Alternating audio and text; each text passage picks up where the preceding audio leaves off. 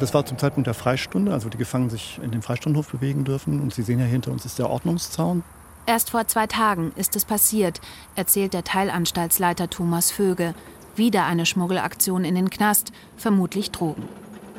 Der Beamte ist schlank, groß gewachsen und steht in einem dunklen Sakko am Tatort, dem sechs Meter hohen Außenzaun der JVA Heidering, eine halbe Autostunde von Berlin entfernt. Imposant, der Blick hinauf am engen Drahtgeflecht entlang in den stahlblauen Himmel. Ganz oben krönen den Zaun mehrere Rollen Stacheldraht. Die Widerhaken daran funkeln in der brütenden Sonne. Muss jemand natürlich zunächst mal voraussichtlich was von außen über die Zaun geworfen haben. Das haben wir, konnten wir, glaube ich, auch mit der Kamera beobachten sogar.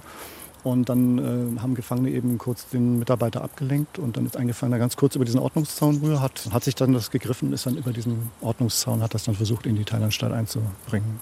Moment, nochmal langsam. Jemand hat von außen ein Päckchen über den zweifachen, sechs Meter hohen Sicherungszaun auf den Grünstreifen geworfen? Das schaffe ich dann, wenn ich entsprechende Wurftechnik habe. Also das ist jetzt nicht das Sicherungsmittel für diese Art der Probleme.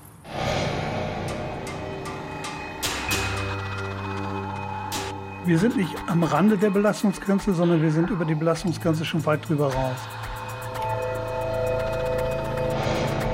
Sie haben gesagt, ich soll mich sofort umbringen, mich aufhängen. Ein früherer Bundeskanzler hat mal gesagt, wegschließen für immer. Ein Strafvollzug bringt mit Wegschließen gar nichts. Man kann die Menschen nicht wegschließen. 99 Prozent wären wieder unsere Nachbarn.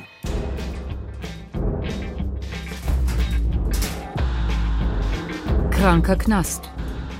Ein Blick hinter die Mauern deutscher Gefängnisse. Eine Podcast-Reihe über Drogenschmuggel hinter Gittern, Todesfälle in Haft und Gewaltexzesse auf Zelle. Gegen Schmuggel hilft kein noch so hoher Zaun. Das besagte Päckchen ist in einer unberührten Wiese gelandet. Auf die gelangen Gefangene, wenn sie über einen weiteren, wuchtigen Ordnungszaun klettern. Das hat der besagte Gefangene auch geschafft und hat das Päckchen von dort ins Anstaltsinnere geholt. So viel Action in Heidering ist gerade unvorstellbar. Die Blumenwiese liegt unschuldig in der Mittagssonne, Schmetterlinge steigen hinauf in das Himmelblau. Kein Gefangener, weit und breit, kein alarmiertes Wachpersonal. Gerade ist Zelleneinschluss. Der Vorfall in der JVA Heidering ist nichts Außergewöhnliches. Im Gegenteil. Dass Drogen oder Handys in Haft geschmuggelt werden, ist Alltag in deutschen Gefängnissen. Ein großes Problem, da sind sich eigentlich alle Justizvollzugsbediensteten einig. Den cleanen Knast gibt es nicht. Schätzungen gehen davon aus, dass ein Drittel der Gefangenen ein Suchtproblem hat. In der JVA Heidering leiden über 50 Prozent der Inhaftierten unter einer Suchtproblematik. 100 Prozent in den Griff kriegen wird man es, glaube ich, nie. Weil wo ein Abhänger ist, wird auch der versuchen, den Markt herzustellen oder sich entsprechende äh, verbotene Substanzen zu besorgen. Aber wir müssen verschiedene Reaktionsmuster darauf finden und da arbeiten wir eigentlich jeden Tag dran. Die jüngste Wurfaktion in Heidering ist fast schon klassisch im Vergleich zu den neueren Schmuggeltaktiken. Drohnen.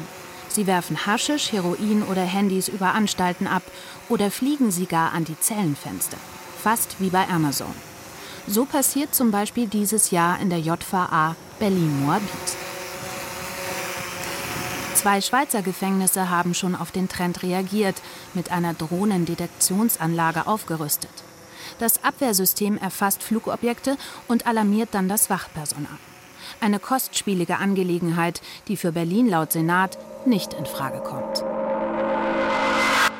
Die können mich einsperren, wie sie wollen. Ist mir egal. Ich habe mein Kiffzeug und zwar jeden Tag. Wie oft ich in Haft nicht gekifft habe, kann ich an einer Hand abzählen. Keine 40 Jahre alt und schon gute 14 Jahre hinter Gittern. Rauschgifthandel, Bandenkriminalität, Gewaltverbrechen.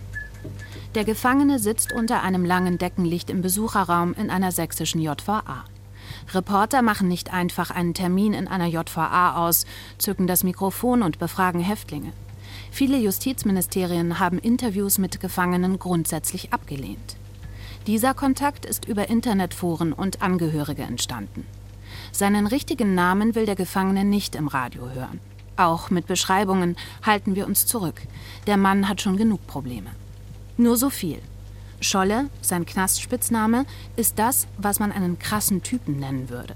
Ihm fließt neben Blut auch viel Wut durch die hervortretenden Adern. Bis vor kurzem hat er noch im Knast gedealt, fast wie draußen, mit dem Unterschied, dass er hinter Gittern den doppelten Preis bekommt. Also 0,6 Gramm Haschisch kosten 22 Euro, also eine Dose Tabak. Wenn du hier drin verkaufst, hast du ein saugutes Leben. Irgendwie muss der Stoff in den Knast reinkommen. Kein Problem, sagt Scholle. Das meiste schmuggeln Besuch oder die Freigänger. Sprich Häftlinge, die die Anstalt tagsüber verlassen dürfen. Die meisten stecken sich's dann in den Arsch und bringen's halt so rein. Anders geht's nicht. Seine Freundin oder Familie würde er da nie mit reinziehen, sagt Scholle. Aber auch das ist nicht unüblich. Drogen werden sogar in Babywindeln versteckt. Um diese Schmuggelroute trocken zu legen, lassen Gefängnisse wie Heidering die Kleinen am Eingang frisch wickeln, in Anstaltswindeln. Sind Drogen erstmal drin, ist weder das Konsumieren noch das Dealen eine große Sache, sagt Scholle. Das war total auffällig.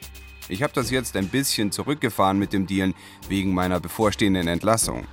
Aber als ich noch aktiv dabei war, dann hast du gesehen beim Hofgang, da standen die wie eine Traube an meinem Fenster. Erstaunlich. Sowohl auf den Stationen, da sind die Haftzellen, als auch im Hof während der Freistunde sind immer Beamte anwesend. Wachpersonal, dem das doch eigentlich auffallen müsste. Die Bediensteten können mir nicht erzählen, dass sie das nicht wissen. Die wissen genau, dass da Stoff kommt und dass es Stoff ist. Aber sie machen nichts. Aus sächsischen Beamtenkreisen hören wir, dass Vollzugsbedienstete gar nicht mehr mitbekommen, was alles auf ihrer Station passiert. Zu viele Aufgaben, zu wenig Personal heißt es. Und deshalb ist es wohl auch ein leichtes, die Drogen schließlich zu konsumieren, schlicht eine Frage des Timings. Im Aufschluss haben die richtig viel zu tun. Die müssen die ganze Post ausgeben, da stehen alle an. Und da sitzt der Beamte dann die ganze Stunde in seinem Dienstzimmer und hat zu tun. Also wissen wir, der kann uns nichts. Dann nehmen wir meistens die letzten Zellen am Gang.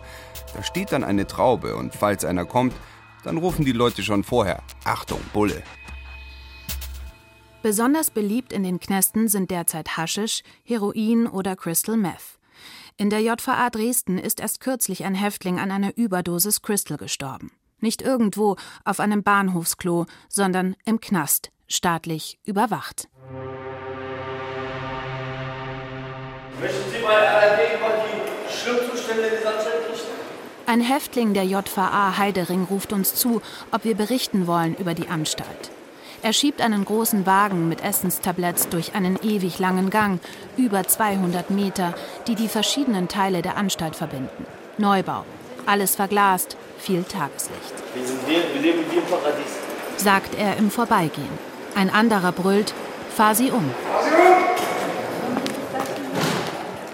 Wir, das sind der Teilanstaltsleiter Thomas Vöge in seinem viel zu warmen Sakko für diesen Sommertag, das BR-Team und eine Dame von der Pressestelle der JVA. Durch einen Knast streifen Reporter nicht alleine. Jeder Meter ist begleitet. Angekommen in der Teilanstalt 3. Ein langer Flur. Am Ende ein Fenster. Fast jeden Meter eine schwere, hell gestrichene Eisentüre, dahinter die Zellen oder Hafträume, wie man hier in Heidering sagt. Aus einem dringt Musik.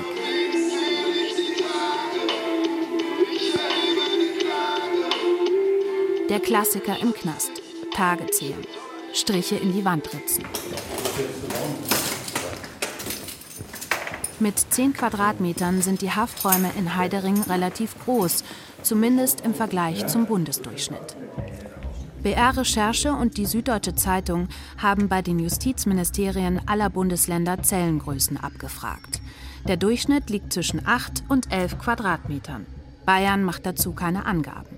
In Thüringens Gefängnissen leben Häftlinge teilweise auf nur 7 Quadratmetern. Und auf diesen zweimal dreieinhalb Metern lebt ja nicht nur der Häftling, sondern man stelle sich vor, da steht auch noch die komplette Einrichtung. Bett, Tisch, Stuhl, Schrank und Toilette. Immer wieder haben Gerichte zu kleine Zellen in Deutschland für menschenunwürdig erklärt.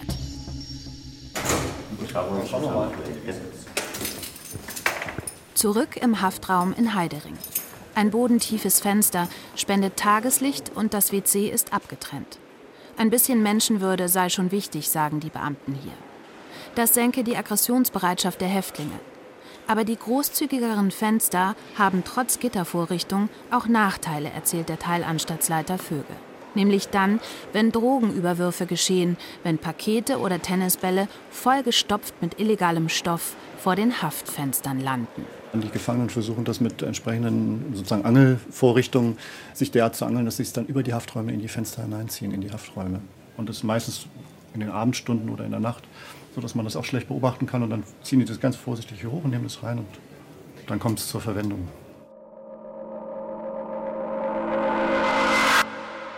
Ja, Anabolika sind sehr gefragt, Laptops sind gefragt.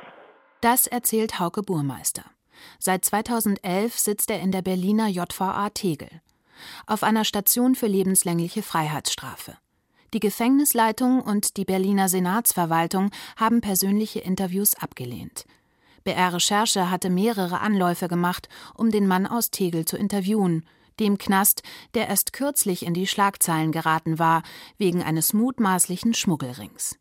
Handys und Internet sind natürlich verboten, was uns bleibt, sind Briefe und das Telefon.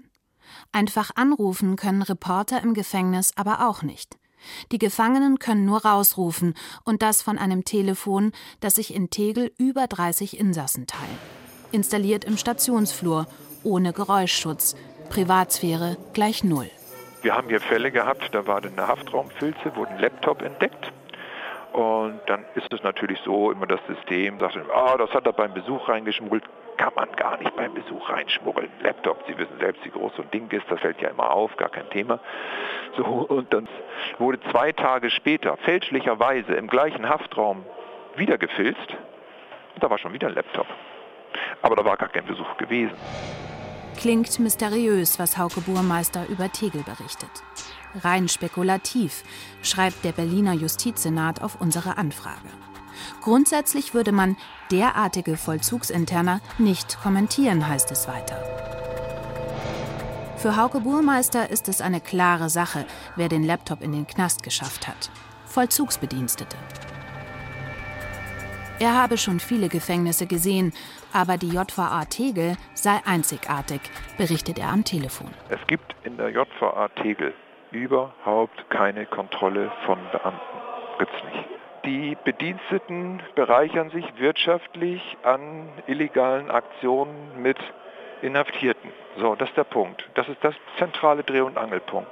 Die kommen mit einem dicken Rucksack. Der ist so schwer und so voll, dass die zum Teil den Rucksack abnehmen müssen, weil sie ihn nicht tragen können. So.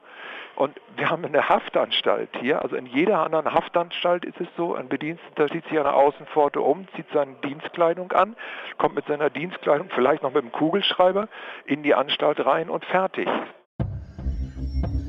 Auf unsere Anfrage bestätigt der Berliner Justizsenat, dass Bedienstete tatsächlich private Gegenstände mit in den Vollzug nehmen dürfen. Man arbeitet derzeit noch an einer detaillierten Stellungnahme dazu, die trifft erst kurz vor Redaktionsschluss ein. Berliner Justizvollzugsbedienstete dürfen grundsätzlich Privatgegenstände in angemessenem Umfang mit in die Anstalt nehmen, sofern der Dienstbetrieb dadurch nicht beeinträchtigt wird bzw. von ihnen keine Gefahr für die Sicherheit und Ordnung der Einrichtung ausgeht. Dies schließt die Mitnahme bestimmter Gegenstände wie beispielsweise Waffen, private PC bzw. Laptops usw. So von vornherein aus. Und zu der Mitnahme von Rucksäcken schreibt das Ministerium, Beamte und Beamtinnen dürfen Rucksäcke mit in die Anstalt nehmen, warum auch nicht. Es wäre völlig unverhältnismäßig und ungerechtfertigt, Bediensteten wegen des Generalverdachts Schmuggelabsicht pauschal das Mitführen von Transportbehältnissen zu versagen. Doch Schmuggel durch Beamte in Tegel, das war schon mehr als ein bloßer Verdacht. Vor wenigen Monaten haben Recherchen der ZDF-Kolleginnen von Frontal 21 einen Schmuggelring offengelegt. Aus dem Gefängnis erreichen uns Nachrichten von Insassen. Sie behaupten Unglaubliches. Beamte der JVA Tegel hätten hier seit Jahren im großen Stil einen Schmuggel organisiert. Die JVA Tegel bestreitet einen solchen Schmuggelring. Die Staatsanwaltschaft ermittelt derzeit gegen zwei Beamte wegen des Verdachts der Bestechlichkeit. Und Tegel ist nicht der einzige Knast, der mit bestechlichen Beamten zu kämpfen hat. Erst kürzlich geriet die JVA Aschaffenburg in die Schlagzeilen. Den beiden Küchenbeamten der JVA Aschaffenburg war vorgeworfen worden, Gefangene dabei unterstützt zu haben, Mobiltelefone und auch Drogen in das Gefängnis zu schmuggeln. Einer der beiden wurde wegen Bestechlichkeit verurteilt. Oder diese Nachricht aus der JVA Bremerwörde. Dort haben Justizvollzugsbeamte in der JVA mindestens 34 Handys und etliche Drogen sichergestellt. Mitarbeiter von privaten Dienstleistern stehen im Verdacht, bei dem Schmuggel geholfen zu haben. Oder die JVA Aachen. Ein Beamter half kiloweise Drogen in den Knast zu schmuggeln. Es gibt viele Beispiele für bestechliche Bedienstete, aber wenige Erklärungen. Aus Beamtenkreisen hören wir nur Spekulationen. Die schlechte Bezahlung der Justizvollzugsbeamten und damit der Anreiz, sich was dazu zu verdienen das miese Berufsimage, die Angst vor Insassen, die hohe psychische Belastung im Job und, und, und. Der Bundesvorsitzende der Strafvollzugsbediensteten sagt, schwarze Schafe gäbe es überall, so eben auch unter den Beamten. Er räumt aber auch ein, dass es zunehmend schwerer sei, geeignetes Personal zu rekrutieren, Bewerber zu finden, die nicht nur am Beamtenstatus, sondern auch an Resozialisierung der Gefangenen interessiert sind. Wieder zurück in der JVA Heidering. In einer Glaskanzel, von der jeweils die Flure mit den Einzelzellen abgehen, sitzen üblicherweise zwei Mitarbeiter des Vollzugsdienstes und sollten von dort aus alles im Blick behalten. Wenn natürlich einer dann da ist, dann müssen Sie sich vorstellen, ist ein Mitarbeiter, eine Mitarbeiterin für 72 Gefangene zuständig. Und das von 14 Uhr Spätdienst bis 22 Uhr, 21.30 Uhr Nachtverschluss. Das heißt, eine relativ lange Zeit ist eine Mitarbeiterin, ein Mitarbeiter im Extremfall, das ist leider äh, häufig sogar die Regel, dann eben für diese ganze Wohnebene zuständig. Ein Wachmann auf über 70 Gefangene. Wie soll der Beamte da mitbekommen, was auf der Station alles geschieht? Schwierig, gesteht Thomas Vöge, der Teilanstaltsleiter. Und das ist wohl auch der Knackpunkt. Die Personalnot im deutschen Justizvollzug. Der Bund der Strafvollzugsbediensteten schätzt, dass bundesweit ca. 2000 ausgebildete Justizvollzugsbedienstete fehlen, um ordentlich Vollzug machen zu können, wie sie das nennen. Man kann nicht überall vor Ort sein.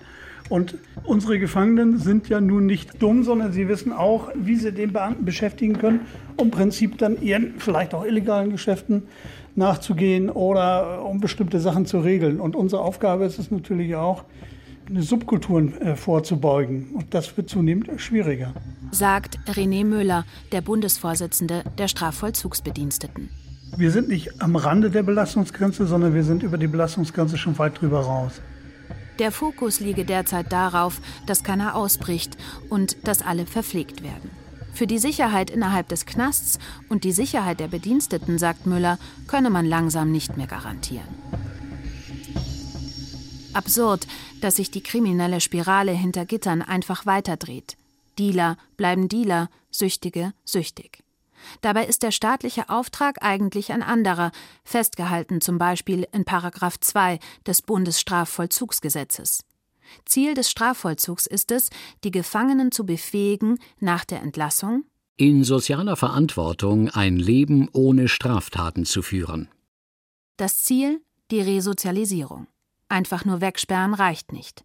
Neben dem Freiheitsentzug soll mit den Häftlingen gearbeitet werden. Aber genau das werde derzeit massiv vernachlässigt, sagt Müller, und komme auf die Gesellschaft zurück wie ein Bumerang. Wir gehen mal davon aus, wenn wir mit dem Gefangenen jetzt gar nicht arbeiten, dann geht er genau so, kommt er dann aus dem Vollzug wieder raus, wie er reingekommen ist. Das heißt also, sein Aggressionspotenzial hat er nicht abgebaut ich sag mal, wenn wir von Sexualstraftätern ausgehen und mit denen wird nicht gearbeitet, dann sind ihre Neigungen noch genau so wie vorher und sie bekommen das Ganze nicht unter Kontrolle. Das heißt also, die Wahrscheinlichkeit, dass erneut Straftaten begangen werden, ist ungleich höher als zu dem Zeitpunkt, wenn wir mit ihnen arbeiten können und wenn wir sie entsprechend versuchen, zumindest auf den richtigen Pfad zurückzubekommen. Also spricht tatsächlich Resozialisierung. Sicherlich, das wird nicht mit jedem Häftling gelingen. Die Daten der Strafvollzugsstatistik sind allerdings ernüchternd. Über die Hälfte der Strafentlassenen wird innerhalb von drei Jahren wieder rückfällig. Innerhalb von sechs Jahren sogar zwei Drittel. Und jeder Dritte kehrt zurück ins Gefängnis.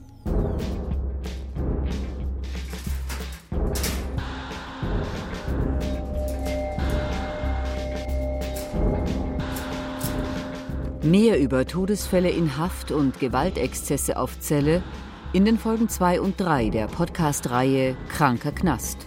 Ein Blick hinter die Mauern deutscher Gefängnisse. Autorin Eva Achinger. Recherche Eva Achinger, Pia Dangelmeier und Alexander Krützfeld.